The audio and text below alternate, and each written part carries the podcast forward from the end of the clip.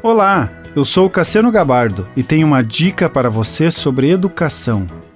Princípio de caráter: a educação nacional. A ideia de educação obrigatória através das escolas administradas pelo Estado virou lei no país desde a Constituição de 1934 e de lá para cá foi sendo expandida. A educação, que na sua raiz deveria ser familiar, fez com que a sociedade concordasse cada vez mais com o novo modelo que estava sendo implantado.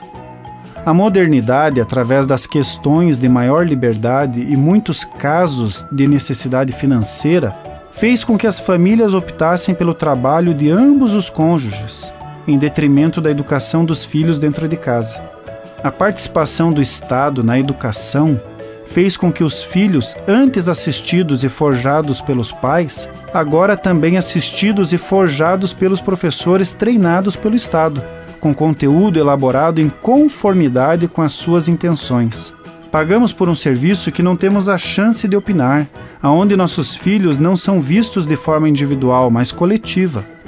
São ensinados por ideologias contrárias às que cremos, tendências progressistas, deixando o modelo tradicional e tecnicista, desenvolvendo a crítica sem argumentação, inculcando temas sociais, políticos e até religiosos, mesmo se autodenominando laico, aonde o professor de sala é tido como um conselheiro do aluno. Em 5 de outubro de 1988, sob a presidência de José Sarney, foi promulgada a até então Carta Magna do país, Constituição Federal de 1988, um grande marco para a história do Brasil e da educação brasileira.